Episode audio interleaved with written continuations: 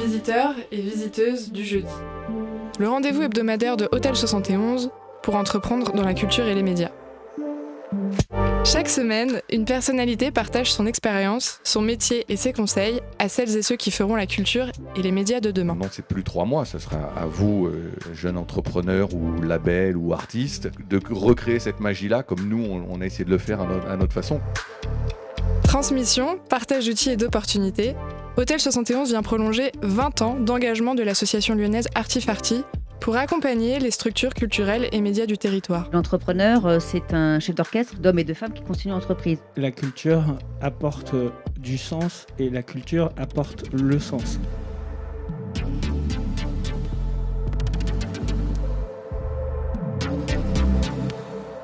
Visiteurs et visiteuses du jeudi, c'est une heure de discussion libre avec un ou une invitée au parcours inspirant et ça commence maintenant.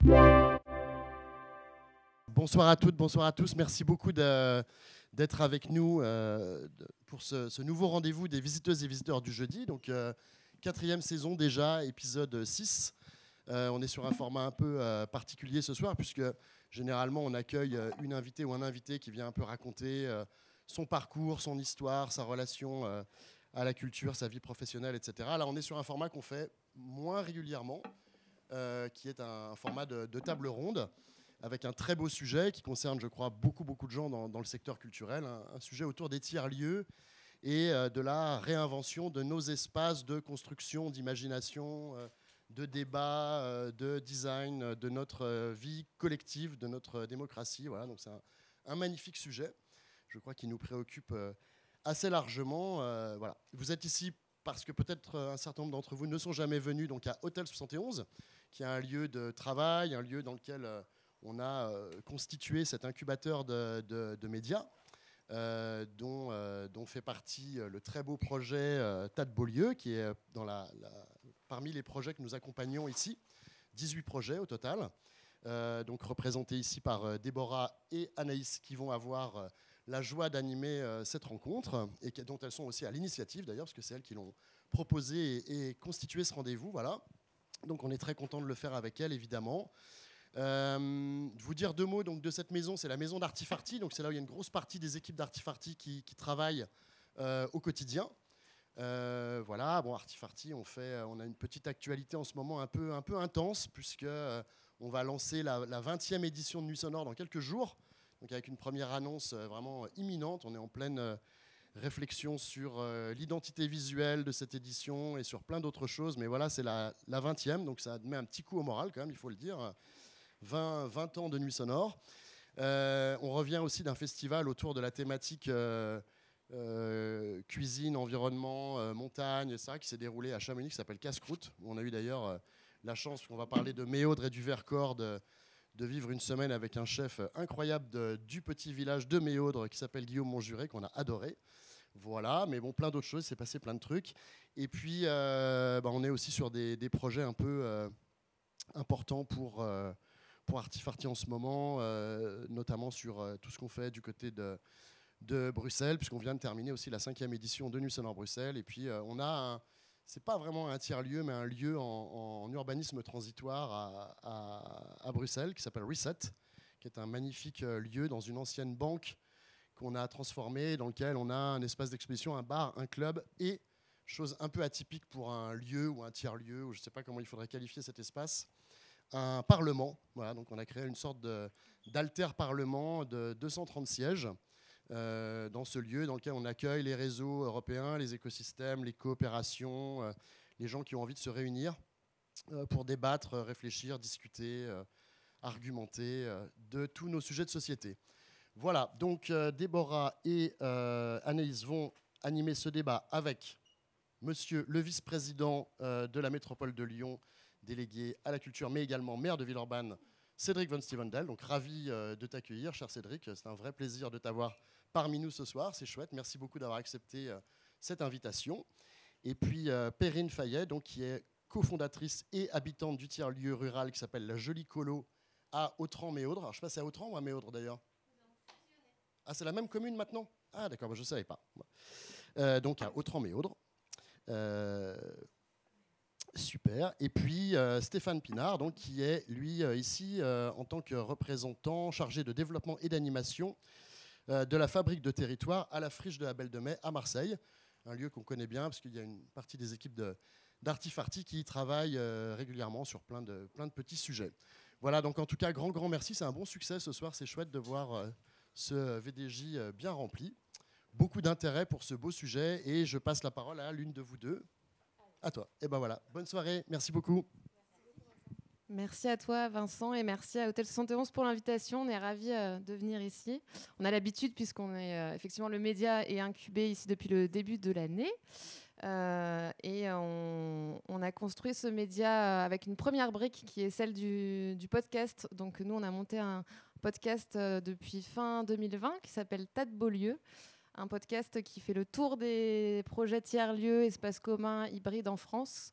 On a été euh, pas mal inspiré par euh, J'irai dormir chez vous, Nuit culottée, euh, où on, passe 3-4 jours dans ces lieux qui proposent des nouveaux modèles de faire société, dont on croit beaucoup, qui sont des modèles plus justes, plus collectifs, plus solidaires, et qu'on avait envie de raconter avec nos mots.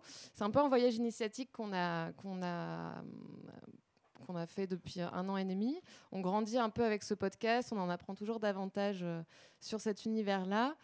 Et euh, voilà, c'est un podcast documentaire qui est soutenu depuis euh, ses débuts par la Maïf, et on, comptait les remercier aussi ce soir, et en partenariat avec le studio Grande Contrôle à Paris, qui est notre studio où on enregistre les voix off, et avec laquelle on travaille aussi.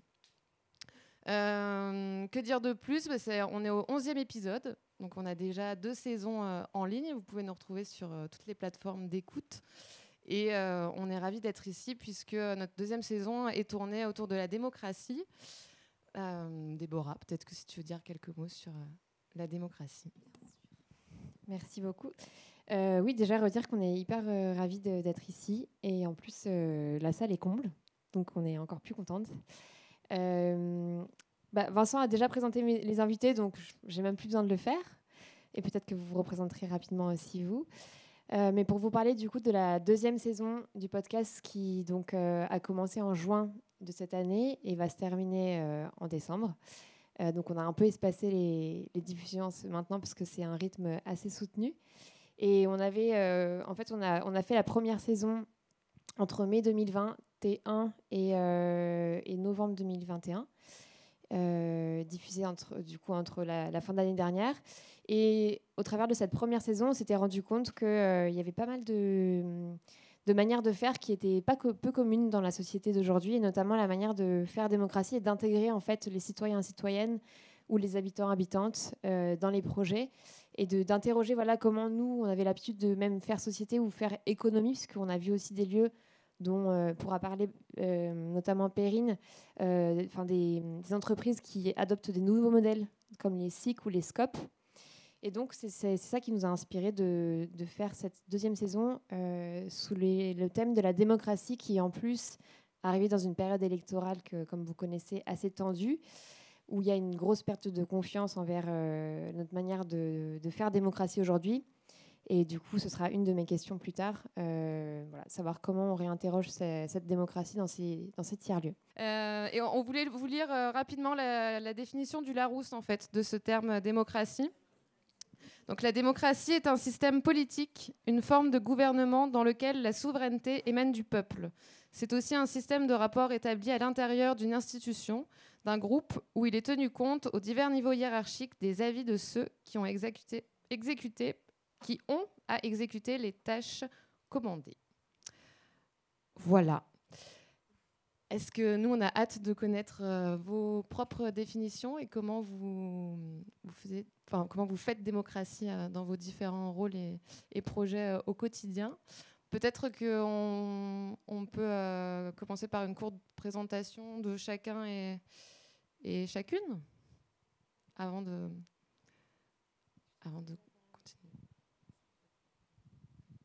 Donc je commence. Après que vous m'ayez dit que vous diriez pas ce que je vous ai dit à tout le monde et que vous l'avez fait. C'est beau la, confiance dans ce lieu-là. Ça, met tout de suite dans. Euh, donc Cédric, euh, euh, comme l'a dit Vincent, je suis à la fois maire de, de et puis vice-président en charge de, la culture. Et moi, je suis assez content de venir parler d'un lieu en particulier et ensuite du coup d'une expérience autour euh, de ce lieu. Alors pardon pour celles et ceux qui m'ont déjà entendu, mais globalement je dis quand même à peu près la même chose à chaque fois que je parle de ce lieu. Ça, ça, le, défaut de la redondance, mais au moins le mérite de ne pas adapter mon propos à chaque fois dans, les différents lieux. Mais je, je, dis souvent de ce lieu euh, que vous pouvez découvrir dans un podcast dont on me dit qu'il est bien. Moi, je me suis pas réécouté, mais on m'a dit que c'était pas mal.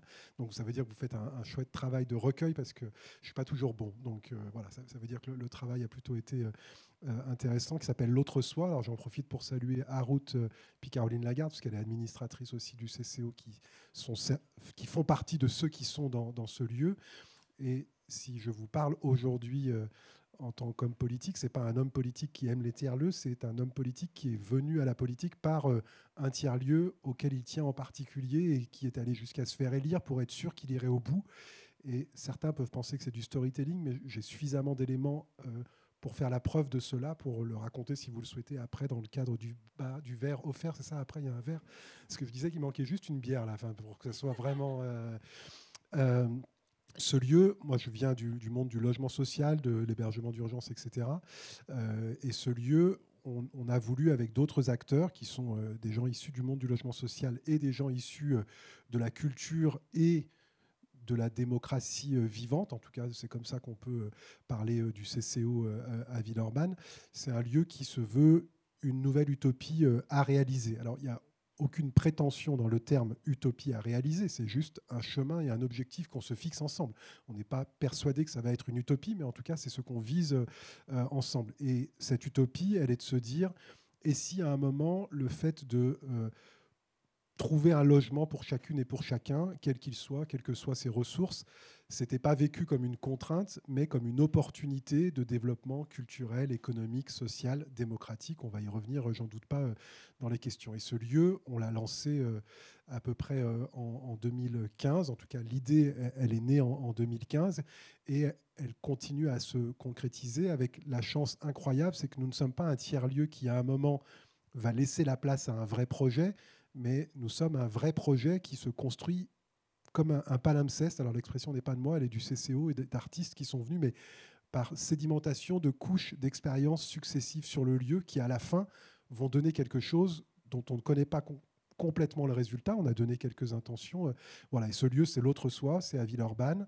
Euh, ça accueillera à terme 400 logements, euh, un restaurant, une salle de concert des lieux euh, dédiés euh, à, la culture, des lieux dédiés à l'activité, et puis le premier parc, en tout cas de la métropole, des fois on dit de France pour un peu se la raconter, mais le premier parc, entre guillemets, autogéré, premier parc urbain autogéré euh, de cette métropole, puisqu'on en a confié la délégation de la conception avec les habitantes et, les habitants au CCO et à l'autre gestionnaire. Voilà, en tout cas, l'expérience de laquelle je parle ce soir en matière de démocratie et de tiers-lieux, mais je ne vais pas être plus long et on y reviendra dans les questions et les réponses.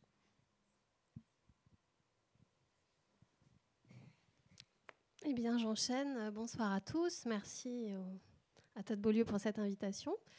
Donc, euh, bah, j'arrive ce soir avec Pierre qui est au fond de la salle euh, du Vercors, donc euh, le Vercors à côté de Grenoble, à l'ouest de Grenoble, qui est un massif de moyenne montagne. Euh, donc à Autran-Méaudre, hein, qui est un des petits villages de, cette, euh, de ce bassin de vie qui, comporte six villages.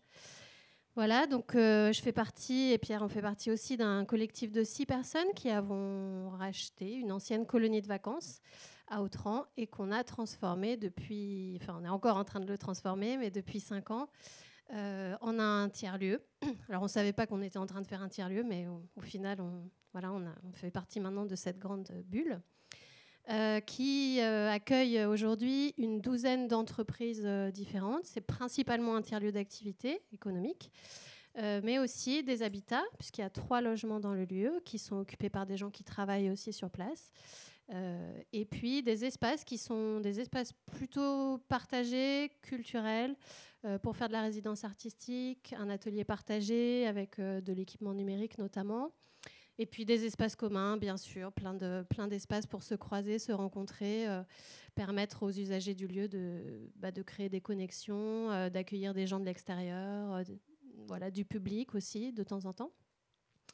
Voilà, donc il y a pas mal de diversité dans les activités du lieu parce qu'il y a donc pas mal d'artisans, mais il y a aussi un fournil, donc une production de, de, boulangerie sur place, une activité agricole sur les terrains qui sont autour, donc de plantes et fleurs aromatiques, euh, voilà, des, gens qui travaillent dans, le domaine du musée, de la muséographie, des graphistes, euh, photographes, comptables. Voilà. Il y a vraiment des gens assez divers qui, se sont accumulés par strates aussi petit à petit. On n'avait pas évidemment anticipé ces, tous ces profils en bien en amont.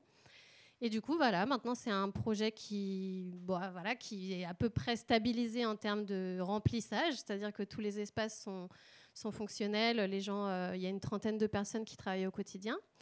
Et, euh, là, on est en train d'essayer de, effectivement déployer euh, un modèle de fonctionnement pérenne pour bah, faire en sorte que, que, tous ces gens se sentent aussi partie prenante du lieu et qui, puissent influer sur son destin. Donc, de réfléchir aussi à des, à des questions de gouvernance, euh, sachant que voilà, on a un noyau initial de six personnes très très très impliquées et qui ont porté ce projet depuis cinq ans, et que aussi il faut à un moment donné que nous on arrive à, lâcher du lest pour que euh, d'autres personnes puissent s'en saisir euh, progressivement. Voilà, pour introduire, et puis on rentrera dans le détail. Donc bonsoir, merci pour l'invitation. Donc moi je suis Stéphane et je travaille donc au sein de la friche de la Belle de Mai un lieu qui a aujourd'hui 30 ans, qui a été fondé euh, dans les années en 92 par euh, un collectif d'artistes quand l'usine de, fabrication de tabac, la Seita, euh, a fermé ses portes en 90 et en 92 les artistes ont récupéré les clés. Bon, alors après, quand on parle de la friche, c'est toujours avec des chiffres énormes. Donc voilà, c'est 45 000 mètres carrés d'emprise au sol, 110 000 mètres déployés, plus de 500 000 personnes qui nous visitent par an. Mais la particularité, c'est que euh, on est une SIC depuis 2007. Euh, qui est composée de plusieurs collèges, notamment avec les résidents, avec notamment aussi la, puissance publique et des citoyens. C'est aussi un lieu qui, euh, aujourd'hui, au bout de 30 ans, s'est énormément re-questionné. Et je fais partie un peu de ce mouvement de re-questionnement. C'est-à-dire que voilà, en 2020, la friche obtient ce label Fabrique de territoire. Et aujourd'hui, pour nous, Fabrique de territoire, c'est plutôt euh, euh, l'endroit où viennent se questionner les transformations, les redirections que ce projet doit prendre à tous les endroits qui sont les sujets, à mon avis, qu'on va explorer euh, ensemble ce soir. Merci. et du coup, je me rends compte qu'on n'a même pas parlé de ce que c'était les tiers-lieux. Peut-être que dans la salle, il y a des gens qui ne savent pas ce que c'est ou qui se questionnent beaucoup, comme nous. Euh, et la raison pour laquelle on a voulu prendre nos micros et faire ce podcast, c'était aussi pour questionner ce que c'était ces lieux de l'intérieur, d'aller voir avec nos propres yeux et de partir avec un micro à la main pour pouvoir en faire bénéficier à tous ceux qui pourraient écouter et qui n'auraient pas la chance de faire un tour de France en quelque sorte. Et, euh, et, donc nous, on déteste cette question de quelle est la définition des tiers-lieux pour vous, clairement. Euh, après, vous avez quand même le droit de nous la poser. Mais pour nous, en tout cas, ce qui fait tiers-lieu, puisqu'on aime bien plutôt dire euh, faire tiers-lieu, déjà, c'est pas un terme, c'est pas le mot tiers-lieu, c'est aussi euh, des espaces communs, puisqu'on parle beaucoup de communs dans ces lieux. C'est aussi des lieux hybrides, puisque c'est beaucoup des lieux où il se passe plein de choses. C'est aussi, par exemple, des friches. Bah, la friche Belle de Mai, c'est pas pour rien que ça s'appelle comme ça. Et pour nous, c'est vraiment l'importance des tiers-lieux, en fait, c'est vraiment d'avoir le but de recréer du lien social, d'abord. Donc, vraiment une, dimension très humaine à la base des projets. Euh, et aussi d'avoir des lieux qui ont plusieurs activités pour justement déconstruire ce fait qu'un lieu doit remplir un seul objectif. Donc un lieu va être un espace de travail, un lieu va être un théâtre, un lieu va être un café. Et dans ces lieux-là, en fait, l'idée c'est vraiment de mélanger toutes ces activités pour, in fine, mélanger les publics et faire en sorte que des publics qui ne se rencontreraient pas dans d'autres circonstances se rencontrent. Euh, par exemple, à la friche, il y a des habitants du quartier qui ne euh, sont pas forcément ouverts à la culture telle que la friche le propose, puisqu'il y a aussi une dimension culturelle euh, que certains peuvent caractériser, mais tu en parleras, d'un peu élitiste. Et, nous, on a vu des choses où vraiment des jeunes du quartier se, retrouvaient à aller à des ateliers où ils s'ouvraient à d'autres types de cultures que les leurs. Et, par ailleurs, avec des, jeunes des quartiers un peu plus favorisés qui font du skate dans le skatepark. Voilà. Il y a d'autres exemples euh, aussi à, la Jolie Colo et à, Villeurbanne, on en reparlera.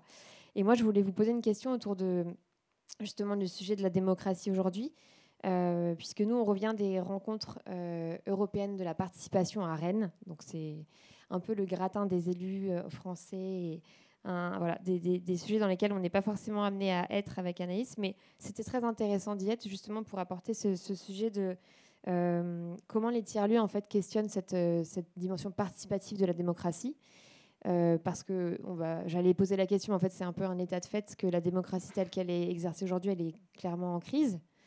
On voit qu'il y a plein de 49.3 qui sont déployés aujourd'hui. Donc, qu'est-ce que vous, ça vous évoque, cette question-là? Et comment vous pensez que les tiers-lieux peuvent, peuvent euh, faire émerger des réponses différentes? Je laisse. Qui veut prendre le micro Perrine, tu as le micro dans la main.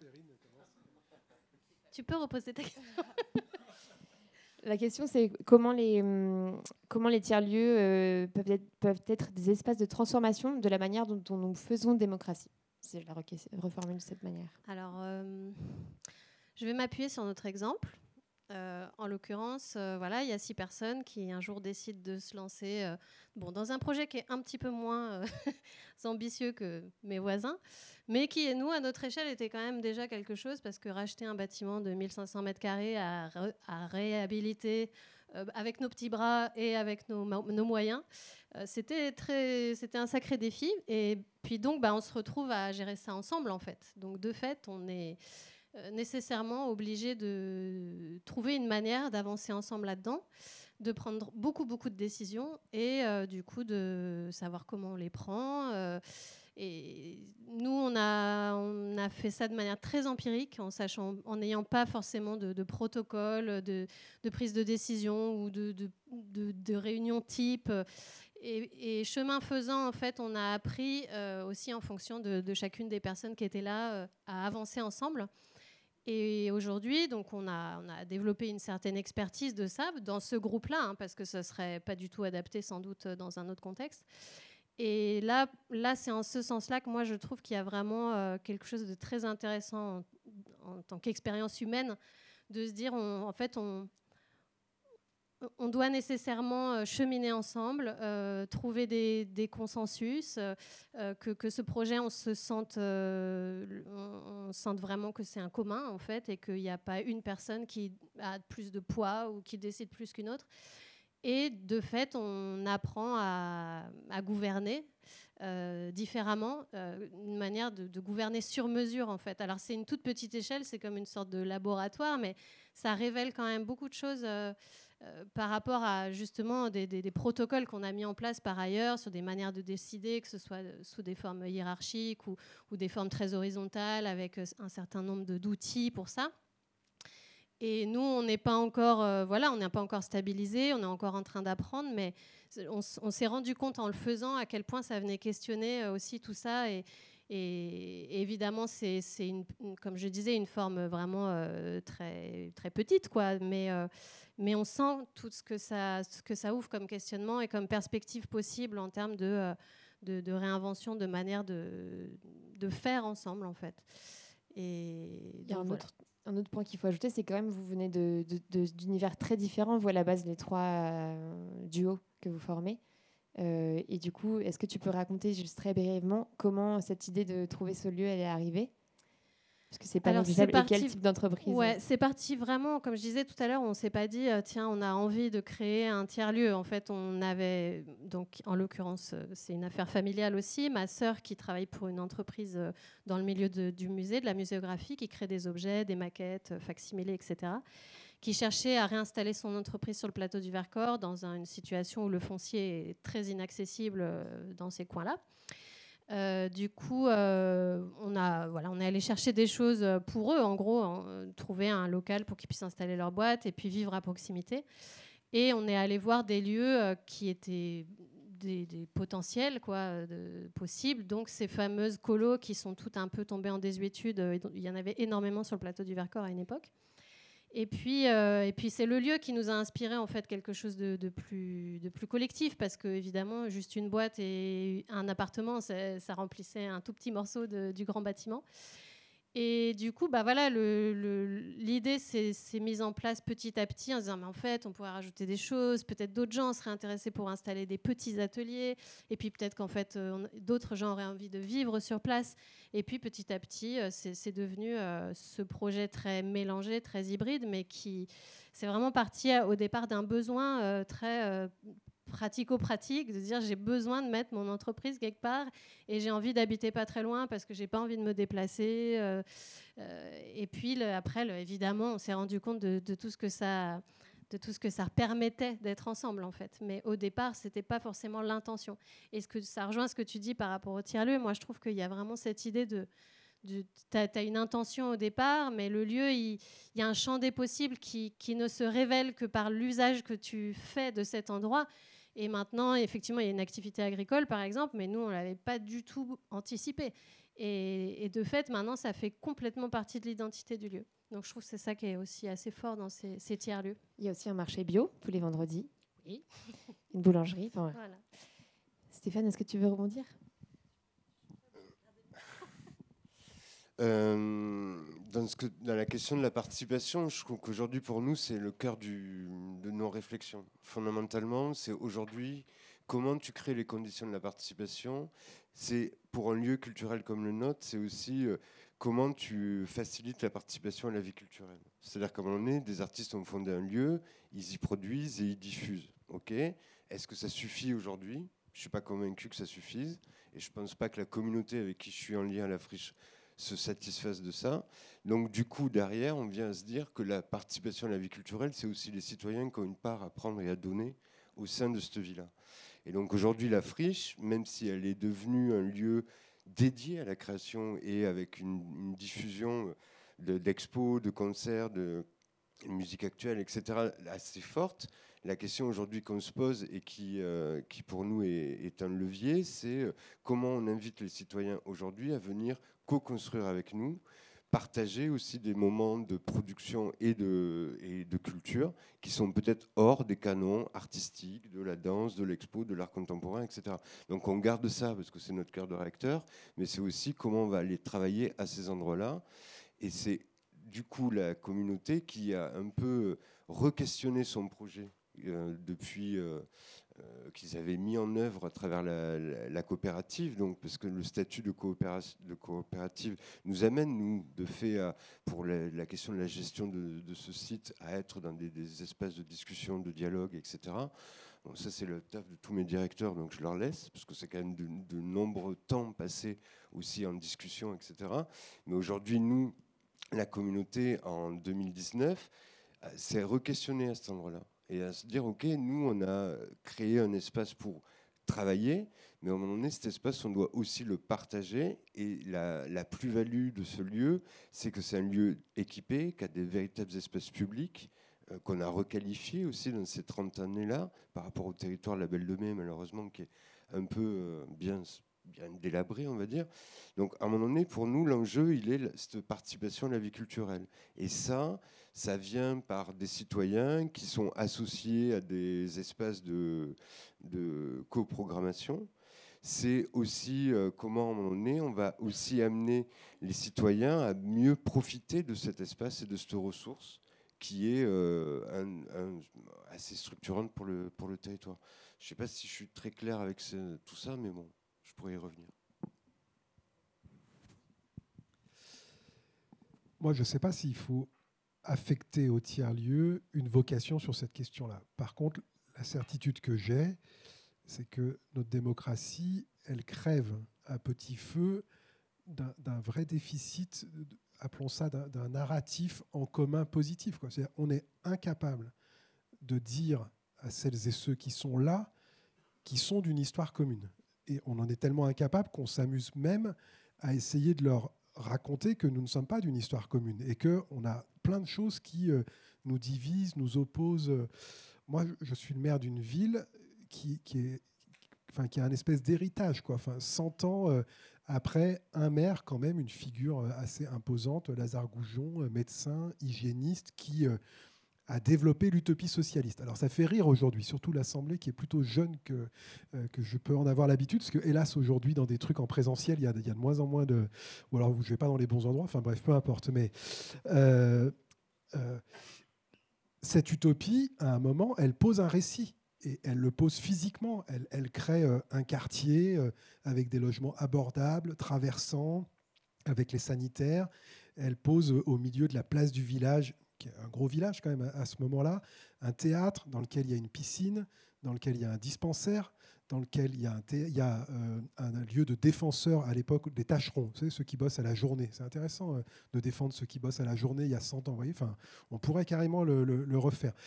Bon, il pose ce récit, euh, et, qui est, et qui est un récit qui finalement va, parler à l'ensemble de celles et ceux qui sont déjà là, euh, ceux qui commencent à arriver euh, d'Espagne, euh, d'Italie, ceux qui arriveront un peu plus tard d'Afrique du Nord. Et moi, je crois que cette question de, de la démocratie, elle est quand même extrêmement liée à l'histoire qu'on est en train de raconter et de construire ensemble. Je ne parle pas de, de storytelling, de marketing politique. On va vous raconter une histoire pour bien vous endormir, mais juste que sommes-nous en train de faire?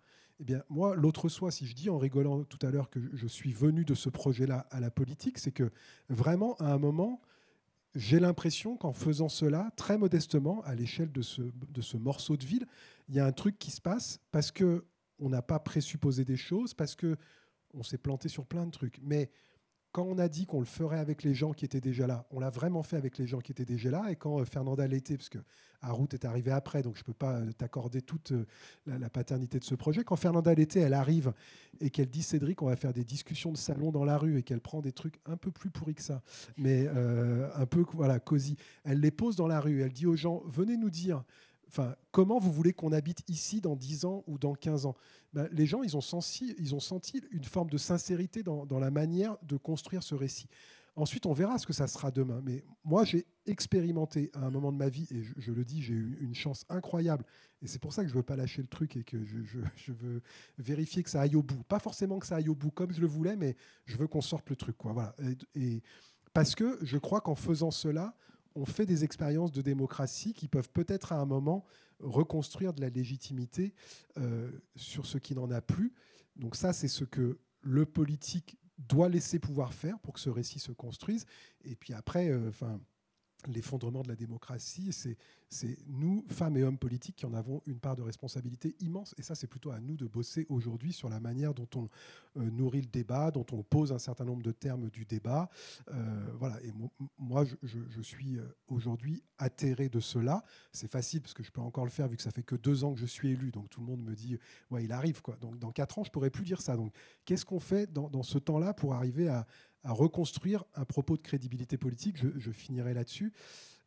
J'ai été élu avec un résultat à 70%, plus de 70%. Dans une ville de 153 000 habitants, c'est presque stable. Hein. Enfin, ça renoue avec les traditions du PC, etc. Mais sauf que c'était avec moins de 25% de la population qui s'est déplacée. Donc ça veut dire que moi, je considère que j'ai une légitimité en droit électoral, mais j'ai pas une légitimité euh, euh, de population, euh, de citoyenne. Et donc, je trouve que cette légitimité, il faut qu'on la construise. Ça tombe bien, c'était dans ce qu'on a proposé aux habitants. Donc, on n'est pas trop déconnecté sur ce qu'on est en train de faire et ce qu'on propose. Mais pour autant, je, sens bien la fragilité de, ce mandat électif qui est le mien. Et je rebondis puisque, en tant que maire de Villeurbanne, vous avez mentionné le, passif et l'héritage social de la ville. La ville est en, pleine mutation. Et qu'est-ce que vous mettez en place pour, euh, pour créer plus de, dynamique participative euh, citoyenne à l'échelle de la ville?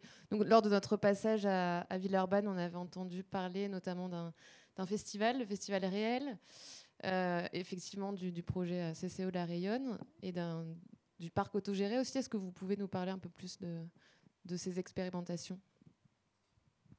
J'ai dit 100 ans d'héritage socialiste. Je suis désolé, ça peut sembler un gros mot aujourd'hui, mais, vu que je fais partie des derniers Mohicans, euh, j'assume cette, cette, identité, euh, en tout cas dans ce que ça dit, de la manière de conduire des politiques publiques.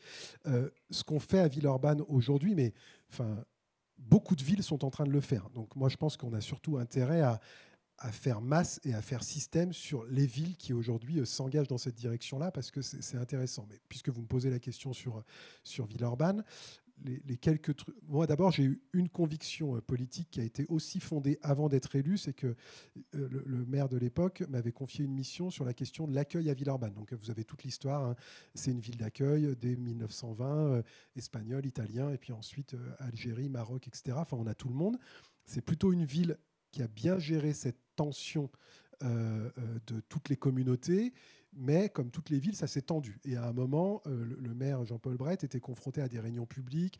C'est plus la France, on n'est plus chez nous, c'est n'importe quoi à Villeurbanne. Enfin, vous voyez, des trucs euh, bon, mais, mais qu'on entend quand, quand, vous traînez l'oreille dans des bars, etc. Enfin, même pas que dans les bars, il suffit de regarder quelques chaînes. Et donc, il, me demande, de, puisque j'étais directeur général d'un office public de l'habitat, de mener une mission pour regarder euh, qu'est-ce que ça veut dire en matière de politique publique. Et on a fait un truc qui a très très bien marché, qui est un jury citoyen, avec la moitié euh, des gens qui sont tirés au sort sur les listes de la Poste, et l'autre moitié qui sont des bénévoles, ils ont volontaires, ils ont bossé pendant un an, et ils ont produit des idées politiques sur comment est-ce que on, réactualise le logiciel d'une ville hospitalière et accueillante. Et dans ces idées, il y avait la création de bains-douches, ça a été fait, euh, la création d'une équipe de travailleurs sociaux d'aller vers dans les campements pour vérifier l'ouverture des droits, ça a été fait. Enfin bref, ils avaient fait 15 euh, ou 16 propositions, il y en a déjà 7 ou 8 qui sont euh, en place. Donc quand intelligemment on propose à des gens de bosser, ils avaient auditionné euh, tous les experts et tous les, gens engagés sur cette question-là, ça fonctionne. Donc c'est sûr qu'ensuite, quand on a été élu avec euh, l'équipe politique qui était euh, la nôtre à, ce moment-là, on a souhaité développer ces dispositifs. Et donc on a mis en place une assemblée citoyenne. Ça, comme beaucoup de villes, simplement on l'a doté d'un budget participatif à sa main, c'est-à-dire que le, le, maire et les élus n'interviennent pas dans les attributions d'un million d'euros euh, de financement annuels qui sont décidés par l'Assemblée citoyenne sur la base d'un appel à, concours, etc., et sur lequel nous, nos services ne viennent qu'en appui technique des villes urbanaises et des villes urbanais qui proposent des projets. Et ça, c'est ce qui aujourd'hui est mis en avant par celles et ceux qui regardent ce qu'on fait. Moi, je ne suis pas le meilleur juge de mon action, mais on me dit ça, c'est un truc particulier, c'est que ce n'est pas vous qui décidez et vos services, ils viennent finalement amener de la capacité aux citoyens d'aller au bout des projets. Donc ça, c'est intéressant. Ensuite, on, essaye de traiter des sujets tendus avec des nouveaux outils, pareil, qui sont utilisés de partout, mais on, les mobilise sur des sujets complexes. Par exemple, on a fait une conférence du consensus sur la question de la sécurité et de la tranquillité publique. Autant vous dire qu'à Villeurbanne, c'est un tout petit sujet euh, avec une évolution du trafic de drogue qui est assez importante, qui a été au cœur de la campagne des, des élections municipales. Pareil, on met une trentaine de personnes pendant deux jours avec la commissaire divisionnaire, des jeunes de la MJC, des pompiers, des experts, enfin toutes celles et ceux qui ont envie de bosser et autour d'une méthode de conférence du consensus pour arriver à sortir deux ou trois propositions. Puis je finirai sur le dernier exemple parce que ça c'est le truc dont euh, nous sommes le plus fiers aujourd'hui. Villeurbanne a été capitale française de la culture, c'est la première fois que le label existe, donc c'était intéressant pour notre ville et on a gagné sur place aux jeunes. Simplement une fois qu'on, enfin, ce thème était intéressant, mais on s'est dit comment concrètement on peut vraiment proposer à des jeunes de prendre leur place dans des politiques culturelles et dans eh bien, on a décidé de leur confier les clés du camion d'un festival en les dotant. Alors, ça fait, ça, fait réagir parce que ce sont des sommes importantes dont plein d'acteurs culturels auraient aimé pouvoir bénéficier. Mais on a doté ce festival d'un million d'euros. Euh, et on a dit à 115 jeunes Villeurbanaises et Villeurbanais âgés de 12 à 25 ans, eh c'est vous qui allez monter ce festival avec ce budget-là notre idée avec ce million, c'était pas de se la raconter, c'était juste de dire on n'est pas en train de vous proposer de bricoler. Quoi. Euh, voilà. Et par rapport à d'autres festivals qui se tiennent sur l'agglomération, c'est pas complètement déconnant pour un festival de trois jours professionnel qui a accueilli 55 000 personnes. Et simplement, ces jeunes-là, de 12 à 25 ans, ont monté du début à la fin un festival dans un parc euh, euh, à la Fessine. Ils ont été accompagnés par les scènes de musique actuelles de la métropole, ils ont été accompagnés par des professionnels, mais c'est eux qui ont choisi. Au départ, ils voulaient Rihanna, et on a demandé aux tourneurs, non mais on est allé au bout du truc. On leur a dit, bah voilà combien ça coûte euh, Rihanna euh, sur une date de concert, et ils ont vu que c'était plus de la moitié du budget qu'on leur filait, et que du coup ils pouvaient pas faire la déco, ils pouvaient, bref, euh, voilà. Mais sincèrement, au départ ils nous croyaient pas. Ils nous ont dit ouais vous allez nous pipoter, c'est vous qui allez faire le festival, et puis après vous direz que c'était nous. Et si vous voulez juste voir comment ça s'est passé, il y a un 52 minutes qui a été fait par France 3 avec six jeunes qui témoignent de comment ça s'est passé. Et c'est eux les meilleurs, euh, comment dire, euh, euh, témoins de ce qui s'est passé plutôt que moi, parce que moi, il y aura toujours la suspicion que je vous raconte du rêve et des histoires. Mais en tout cas, je suis très fier de ce qui s'est passé à ce moment-là avec ce festival. Le seul problème, c'est qu'ils veulent en refaire un et que dans des périodes de disette budgétaire, c'est pas facile de, de trouver la maquette, mais on va essayer de le faire en 25. Et maintenant, j'aimerais bien, euh, merci beaucoup pour ce témoignage, Perrine, en fait, que tu nous parles de justement, c'est quoi la, hum, ce que vous voulez mettre en place par la suite euh, en termes de gouvernance, puisque tu disais que ça avait commencé à 6, mais aujourd'hui, vous êtes euh, une cinquantaine de personnes par jour à être dans ce lieu qui est la Jolie Colo. Et du coup, comment vous, comment vous, comment vous allez faire évoluer en fait le projet demain, aujourd'hui? Alors, ce qu'on a fait, c'est que assez rapidement, on s'est rendu compte que si on portait tout, tout, nous six, on n'allait pas tenir très longtemps. Et que nécessairement, et puis en plus, on avait aussi très envie de, partager ça euh, avec d'autres, et que, voilà, que c'était euh, dans l'ordre des choses de diluer, de partager aussi cette gouvernance. Mais ça nous a un petit peu peur quand même parce que bon, on a, mis beaucoup de billes, on a mis beaucoup de nos vies aussi dans ce projet, donc euh, voilà. Et on s'est fait, enfin, on a réuni un certain nombre de personnes qu'on a appelées des sages et euh, qui ont fait euh, tout un parcours avec nous de, réflexion sur ça, sur comment on, laisse les rênes, mais sans perdre l'âme du projet initial et sans que ça vienne corrompre la, vision qu'on avait au, début en tout cas. Et puis, euh, et puis là-dessus est sortie une sorte de charte euh, accompagnée d'un projet de gouvernance qu'on est en train de mettre en place très progressivement parce que ça ne se décrète pas du jour au lendemain. On ne peut pas dire euh, du jour au lendemain aux usagers du lieu, bah voilà, maintenant c'est vous qui décidez, vous vous organisez, vous faites des réunions. Enfin, les gens juste ils viennent bosser et en fait ils n'ont pas envie de, de rajouter trop de choses. Donc c'est assez subtil. Et donc ce modèle euh, est assez classique, hein, c'est l'holacratie, euh, on, entend pas mal parler, euh, c'est une, méthode qui, est alléchante en tout cas, qui, donne envie parce que c'est une, forme très horizontale de, prise de décision qui consiste à identifier des, mm, des cercles qui se reconnaissent par leur raison d'être. dans le cadre d'un grand collectif, il y a des gens qui sont sur le lieu pour faire telle chose, par exemple, parce que je suis une entreprise qui vient euh, dans le lieu. Euh, on peut considérer que j'ai les mêmes, euh, la même raison d'être, les mêmes intérêts qu'une autre entreprise qui est dans ce même lieu. Et donc, on est légitime à échanger entre entreprises sur quels sont nos besoins, quelles sont les choses qu'on aimerait changer, parce qu'en fait, ça, nous bloque dans l'épanouissement de, de, ce qu'on veut faire dans ce lieu voilà. Et ça, si on le décline, euh, bah voilà, il y, a différents types d'usagers. Il y a des artistes qui vont venir peut-être régulièrement en résidence, donc qui au bout d'un moment se disent bah ok, c'est un peu mon lieu, donc euh, euh, j'aimerais bien pouvoir influer sur son destin. Il y a les habitants qui ont un, positionnement particulier aussi dans le lieu, enfin etc. Donc l'idée c'est après d'avoir tous ces cercles qui ont une forme de, gestion, enfin d'autogestion en fait, autant que possible, de dire bah voilà, c'est légitime que vous puissiez dire bah nous on voudrait changer tel aspect euh, euh, et, de s'assurer que, tous ces cercles puissent cohabiter euh, sereinement sur le long terme. Et donc, bah, quand on identifie un endroit, un nœud, où là, ça va bloquer parce que telle décision qui pourrait être prise, en fait, va impacter un, autre type d'usager, bah, c'est là qu'il y a des enjeux d'échange. Avec, bon, il y a tout un, système dans l'holacratie de représentants qui viennent, qui sont là aussi pour porter la parole du groupe. Enfin, voilà. Mais bon, ça, voilà, encore une fois, on est en train de, sentir les prémices, en fait, euh, petit à petit, euh, au fur et à mesure qu'en fait, les projets se créent, c'est-à-dire euh, aussi liés à cette question des usages, c'est-à-dire que bah, un cercle ne se met à exister que quand il y a vraiment des gens qui, font quelque chose. Par exemple, le marché dont tu parlais, bah, il y a vraiment des vendeurs qui viennent toutes les semaines et du coup, qui à un moment donné se disent OK, on a des choses à décider ensemble. Euh, donc voilà, et donc on ne décrète pas un cercle, il, doit forcément émerger d'une réalité.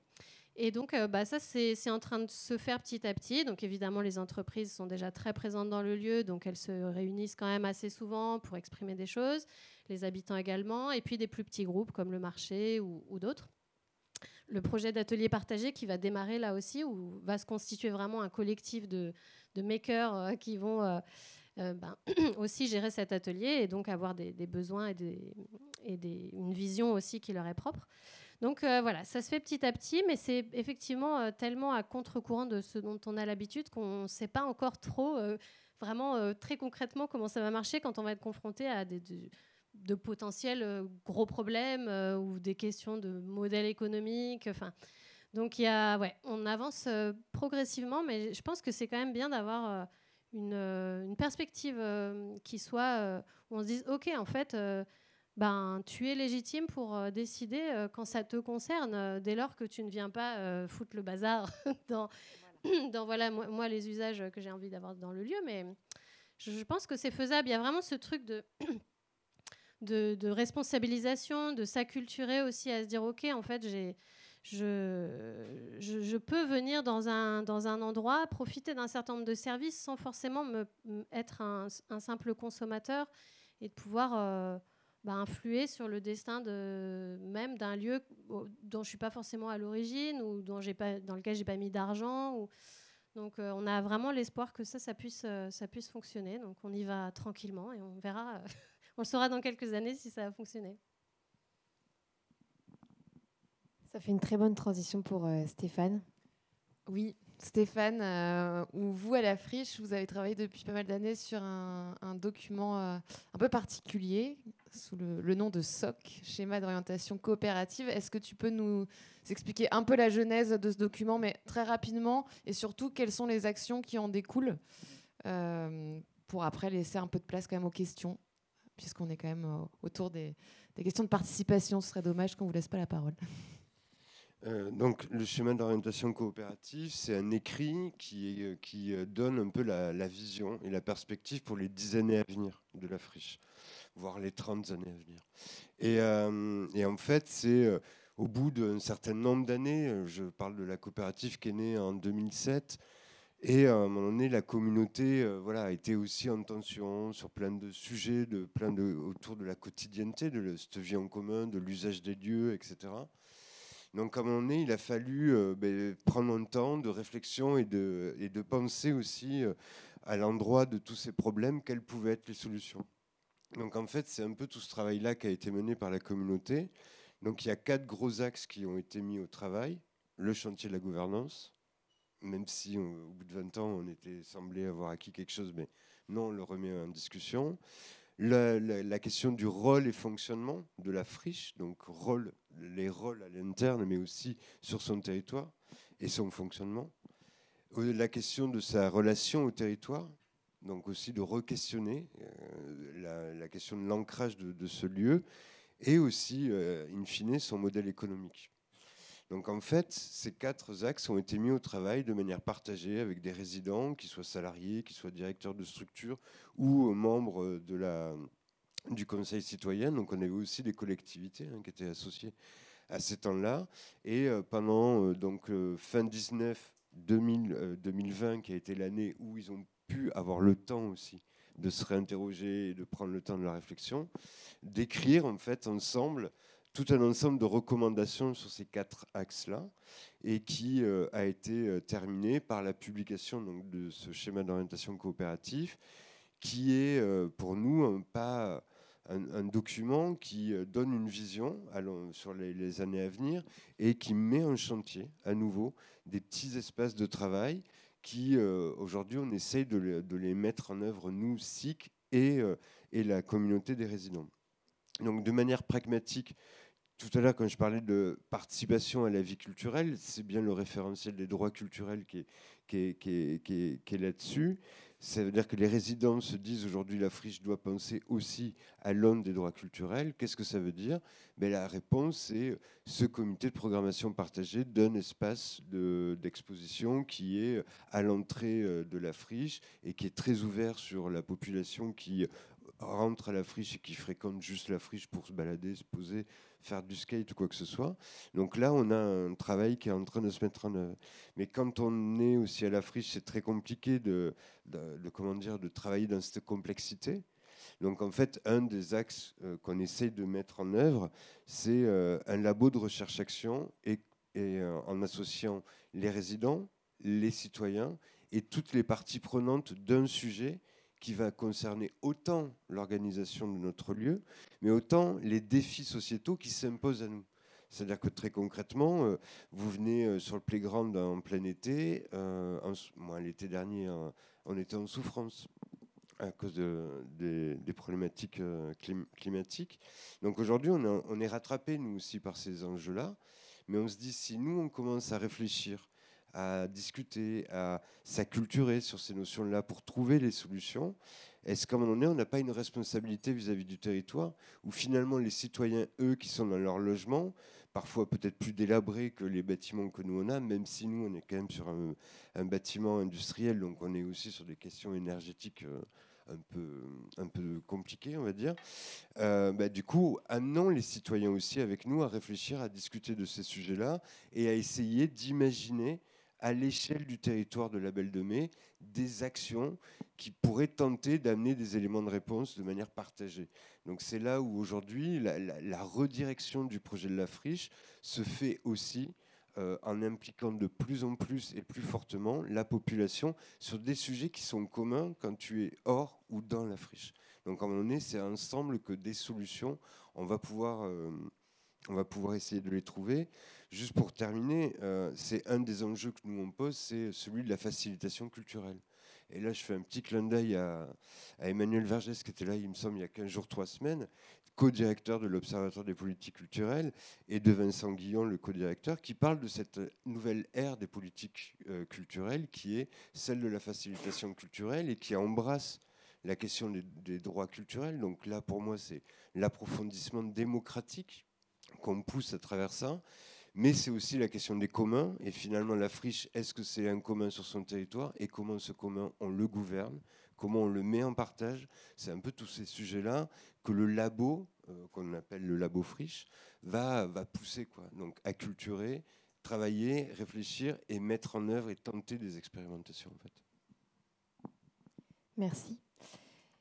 On va prendre une, petite quinzaine de minutes, si on finit un petit peu en retard, pour prendre des questions. Est-ce qu'il y en a qui veulent se lancer? Tout est très très clair? Ah. Merci beaucoup pour ce. Pardon? Alors moi, je suis Marion, je suis en pleine euh, transmutation professionnelle. J'ai beaucoup exploré aussi les tiers depuis voilà un an. Donc merci pour le partage. C'est tellement foisonnant, des centrifugeuses comme à Metz où nous étions, je crois, vous, euh, vous aussi euh, dernièrement à Blida où se sont retrouvés tous les tiers-lieux de la France et Navarre peut-être aussi, pour échanger sur bah, qu'est-ce qu'on fait, qu'est-ce qui fait commun dans, ce, dans cette dynamique. Et moi, ce qui m'interroge beaucoup, c'est de la temporalité, parce que vous créez des espaces foisonnants, extraordinaires, mais quid du temps que vous consacrez en tant que citoyen, en tant qu'association, à, euh, ces innovations? Et quid peut-être du temps voilà, à, penser dans la configuration du projet? Merci. Vous avez, compris la question?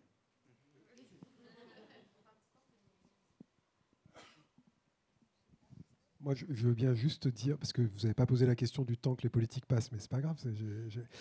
Euh, moi, je crois que justement, le politique, il doit créer des espaces de temps disponibles pour ce type de projet et ne pas mettre dans la seringue d'un temps de projet urbain un certain nombre de projets. Voilà, parce que, parce que je pense que si on veut faire des morceaux de ville qui tiennent la route, il faut prendre du temps. Or, on n'a pas du tout été habitué à cela, notamment dans les 20 dernières années, avec un urbanisme essentiellement autour de projets d'aménagement, de ZAC, et dans lesquels, y compris en plus dans une deuxième partie, on a été un peu rattrapé par la disette budgétaire et dans lesquels, du coup, on a fait des, projets partenariaux privés-publics. Moi, j'ai rien contre cela. Simplement, ça a eu des effets très accélérateurs sur les projets urbains qui rendent vraiment pas intelligents dans la manière de fabriquer la ville. Donc, nous, le politique, il faut qu'on retrouve des espaces sur lesquels celles et ceux qui mènent ces projets ont du temps. En tout cas, moi, je pense que ça fait partie de nos responsabilités. Dans nos témoignages, ce que je ressens, c'est bien aussi la légitimation par les acteurs de ce temps-là nécessaire face à l'exigence ou à la pression que les acteurs publics peuvent mettre aussi, notamment dans le cadre des financements publics dont on bénéficie, où il y a des exigences à, voilà, à court terme, etc. Je crois que l'exemple de la friche, mais d'autres lieux aussi, c'est ceux qui ont réussi à, à pousser cette norme-là de temps qui nous est donnée pour essayer eux aussi d'expérimenter. Et finalement, c'est à nous, les acteurs, finalement, de, trouver, de, pousser les murs pour se légitimer ce temps aussi à l'expérimentation et aussi au droit de, ben, de, Ce que je ressens, c'est la discussion, Je veux dire, la mise en dialogue, le débat, je veux dire, ces choses-là, c'est pas en cinq minutes que tu les fais, fondamentalement. Donc, à un moment donné, il faut aussi que les, on se donne les espaces où ces conditions-là de mise en discussion, de réflexion, peuvent être prises, quoi, en fait, quoi, fondamentalement.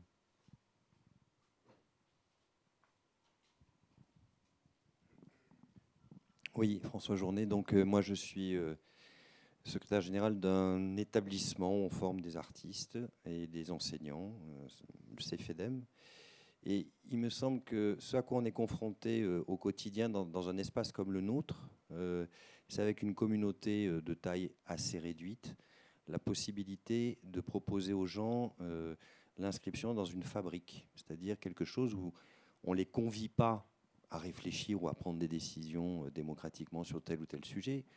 On les invite à se confronter à des difficultés, euh, par exemple euh, des choses aussi basiques que qui c'est qui achète le café ou qui c'est qui fait la vaisselle ou, comment on évalue nos, cursus ou comment voilà et on, propose des lieux comme ça où, tout le monde vient débattre et comment on s'organise à travers ces espaces-là pour, pour, que le débat puisse se tenir, les décisions se prendre.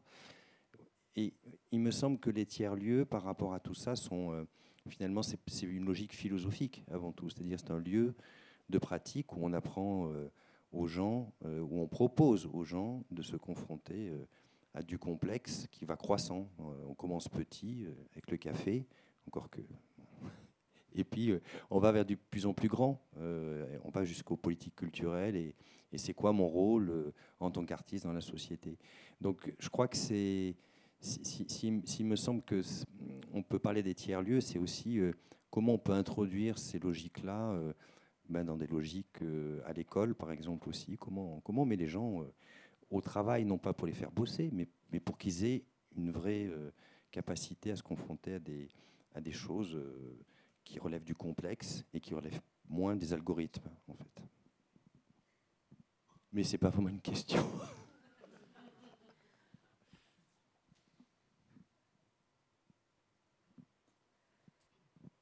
Bonjour, merci beaucoup. Je m'appelle Camille, je suis collaboratrice de cabinet à la mairie du 8e arrondissement de Lyon.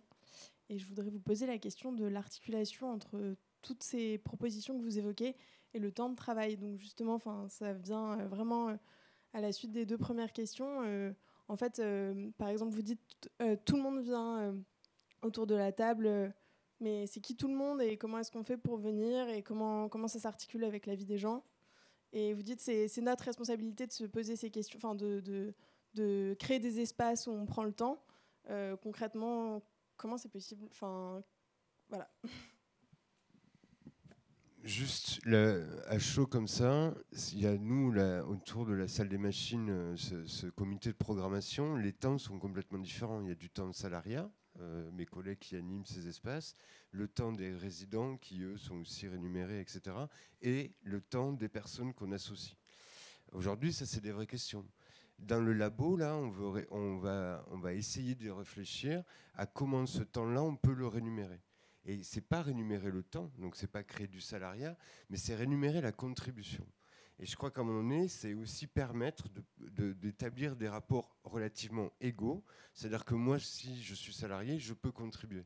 Donc je veux dire, il y a une enveloppe, je ne vais pas y piocher dedans.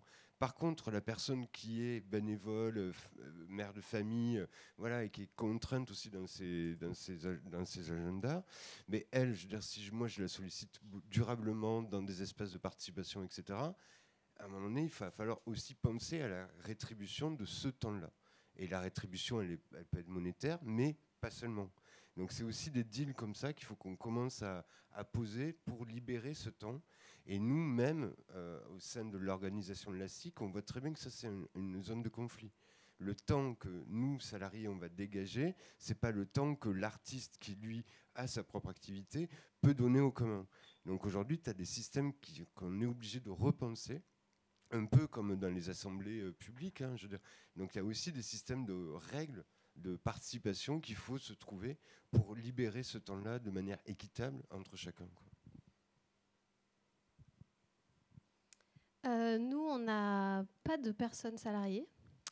Euh, donc on est très impliqués, euh, les six personnes qui ont monté le projet, donc ça nous demande un temps énorme. Mais c'est aussi un choix de vie, vraiment comme monter un écolieu.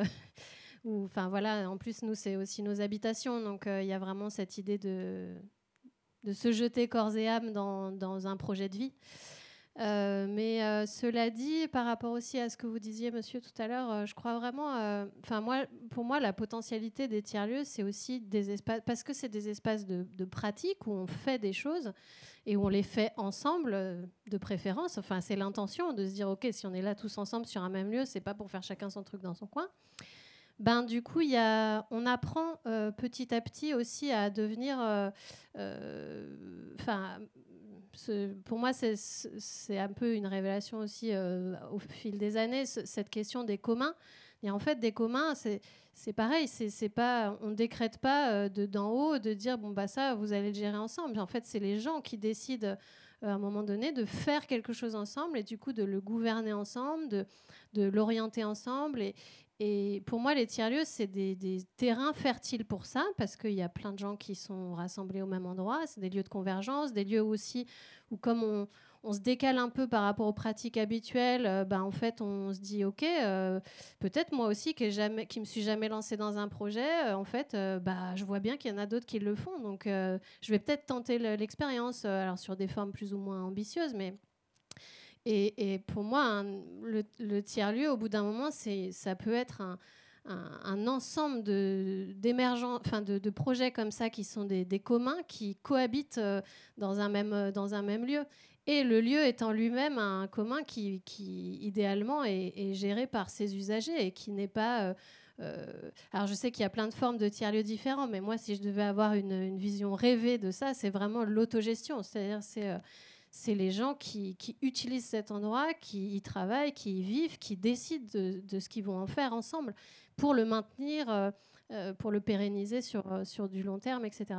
Et évidemment, ben, ça c'est très théorique. Quand on est dans la pratique de, lieux qui deviennent, comme tu disais, très complexes, avec vraiment des, des, usages très différents, des enjeux en plus de société qui viennent se télescoper tout le temps bon, bah, évidemment, euh, face à la réalité, on, est obligé de, s'arranger.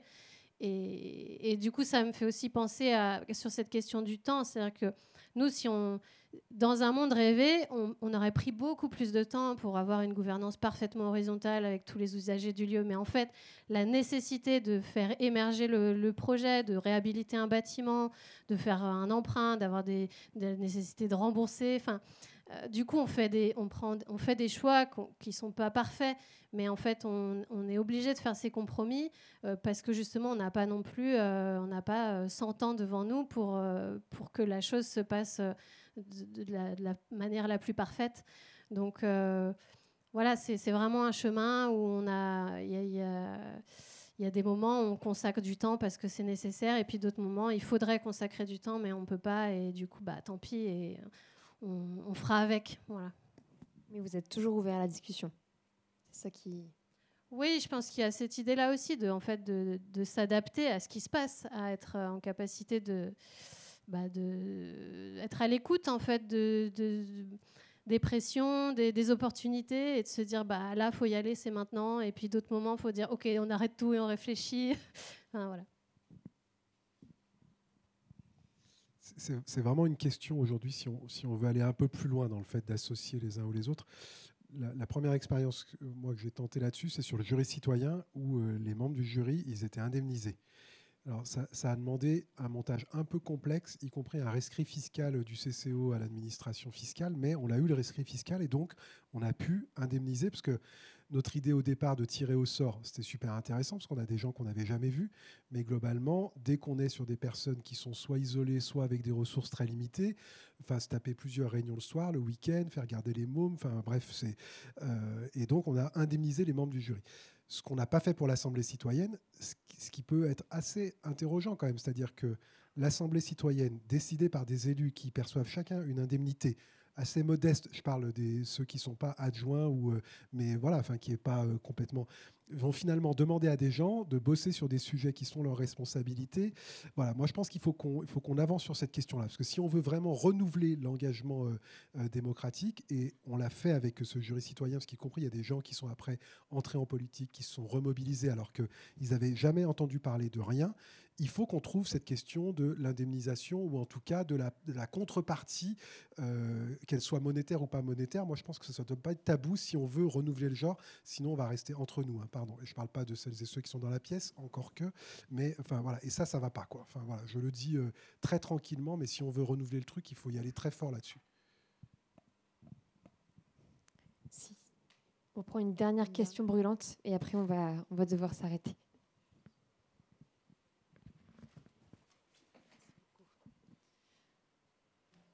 Bonsoir, moi c'est, je m'appelle May, je viens ici de, de la part de l'association Off the Beaten Track. Euh, sortir des sentiers battus, c'est une nouvelle association, un nouveau projet pour euh, créer un lieu, euh, un lieu de, d'inclusion, un lieu culturel, artistique, gastronomique peut-être, pour faire connaître les, les pays et populations méconnues. Bon, on cherche un local d'ailleurs, si jamais vous connaissez. Euh, ma question, moi, sur la démocratie, vous, avez parlé de participation, c'est que hum, euh, pour moi, c'est l'accès à ces, euh, ces, projets, différents projets, la friche ou les. Est-ce que l'accès de. Est-ce que. Enfin, votre public cible, est-ce que c'est le quartier? Donc, est-ce que vous ouvrez vraiment la participation dans vos quartiers? Ou est-ce que aussi euh, oui, donc l'accès en fait géographique, vraiment, est-ce qu'on peut y aller? Est-ce que vous êtes dans, des quartiers où ils sont populaires? Est-ce que euh, l'accès aux, infos aussi, est-ce que les gens savent que vous existez? Et donc, c'est ça ma question euh, en parlant de démocratie et participation. C'est qui votre public cible? Est-ce que vous mettez en fait des stratégies pour pour euh, arriver à des publics un peu euh, plus variés, euh, inclusifs, et voilà, où on reste, parce que souvent dans ce genre de lieu, on reste dans une société un peu plus bobo, un peu plus entrepreneuriat, un peu plus... Voilà.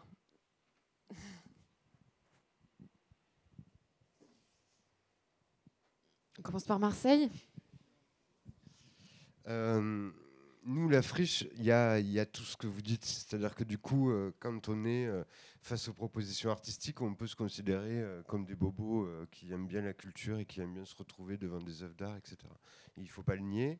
Quand on est dans les espaces publics, on voit aussi que malgré tout, on a requalifié des espaces publics qui, du coup, permettent aux familles du quartier le dimanche soir de se retrouver aussi sur notre parking où on projette des films euh, gratuitement et on voit très bien que là, d'un seul coup, il y a d'autres moments qui se créent. Euh, quand on crée des événements aussi euh, autour de la culture hip-hop avec les jeunes avec qui on a travaillé tout au long de l'année sur les cartes, sous forme format d'atelier, on a les familles. Après, toute la question, c'est aujourd'hui comment on en est toutes ces personnes-là? Est-ce qu'il faut qu'elles prennent part quelque part? Ben, je ne suis pas convaincu, mais je pense qu'en tout cas pour nous, la friche, notre responsabilité, elle est contractuellement aussi avec la ville sur le territoire de la Belle de Mai.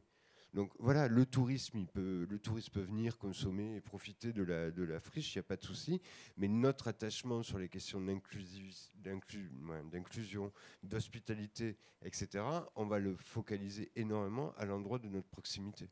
Donc je pense qu'il y a des lieux comme la friche, c'est aussi des territoires. Je préfère souvent parler comme ça, c'est-à-dire qu'il y a des territoires, on va jusqu'à l'international et l'international vient à nous. Mais notre endroit d'ancrage et de responsabilité, il est dans la proximité, à mes yeux. Hein.